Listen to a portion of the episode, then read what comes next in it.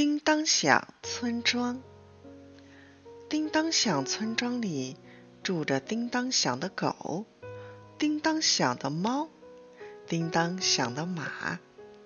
它们脖子上都挂着叮当响的铃铛，只要一动弹，它们就会发出叮当叮当的声音。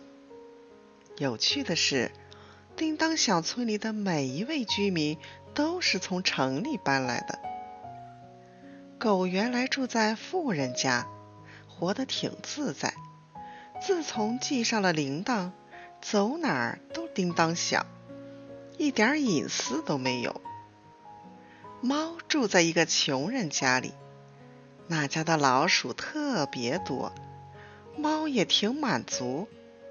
可自从系上了铃铛，猫再也捉不到老鼠了。马住在一个做豆腐的人家，得一刻不停的拉磨，只要铃声一停，鞭子就会落到他的屁股上。马受不了这样的折磨，偷跑了出来。他们在这个村子安了家，躲避人们的管束。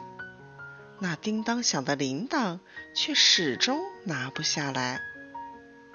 这一天。村里来了一个脖子上挂铃铛的小男孩。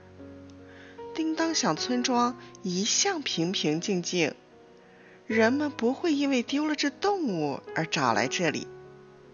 可这回丢了一个男孩，男孩的父母自然就赶到了叮当响村庄。瞧瞧你都干了什么，把孩子像这些可怜的动物一样用铃铛拴着。爸爸冲着妈妈大声吼叫，妈妈辩解说：“我我只想看着他，保护他。”什么？看着？叮当响村的村民最讨厌被人看着了。